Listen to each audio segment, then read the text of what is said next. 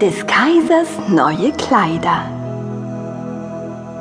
Vor vielen Jahren lebte ein Kaiser, der so ungeheuer viel auf neue Kleider hielt, dass er all sein Geld dafür ausgab, um recht geputzt zu sein.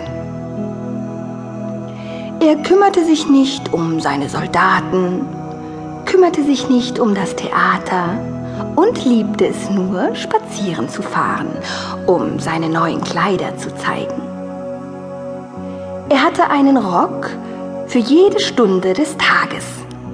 Und ebenso, wie man sonst von einem König sagt, er sei im Rate, sagte man hier immer, der Kaiser ist in der Garderobe. In der großen Stadt, in welcher er wohnte, ging es sehr munter zu. An jedem Tage trafen viele Fremde dasselbe ein. Eines Tages kamen auch zwei Betrüger an. Sie gaben sich für Weber aus und sagten, dass sie das schönste Zeug, das man sich denken könne, zu weben verständen. Die Farben und die Muster wären nicht allein ungewöhnlich schön, sondern die Kleider, die von dem Zeuge genäht würden, besäßen die wunderbare Eigenschaft, dass sie für jeden Menschen unsichtbar wären, der nicht für sein Amt tauge oder der unverzeihlich dumm sei. Das wären ja prächtige Kleider, dachte der Kaiser.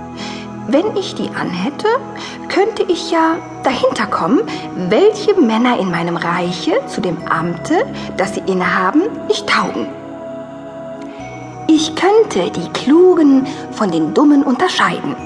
Ja, das Zeug muss sogleich für mich gewebt werden.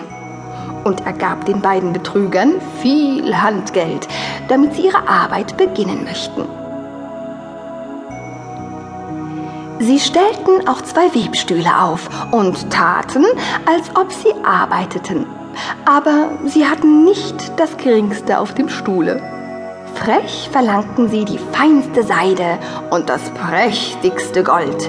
Das steckten sie in ihre eigenen Taschen und arbeiteten an den leeren Stühlen bis spät in die Nacht hinein.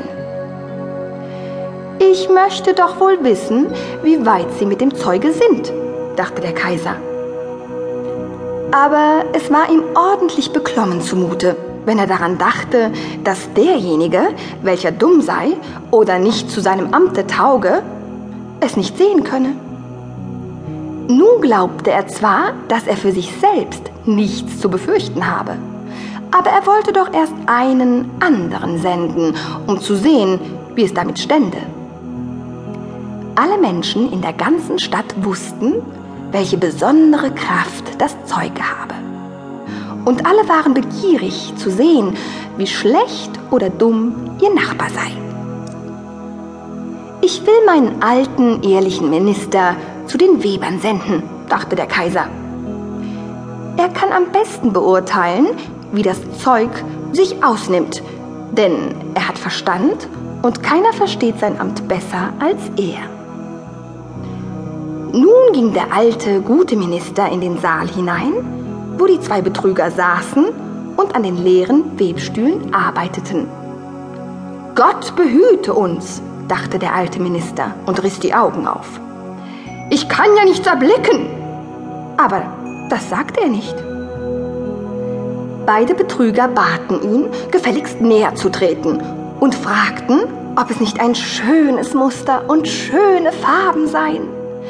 Dann zeigten sie auf den leeren Webstuhl, und der arme alte Minister fuhr fort, die Augen aufzureißen.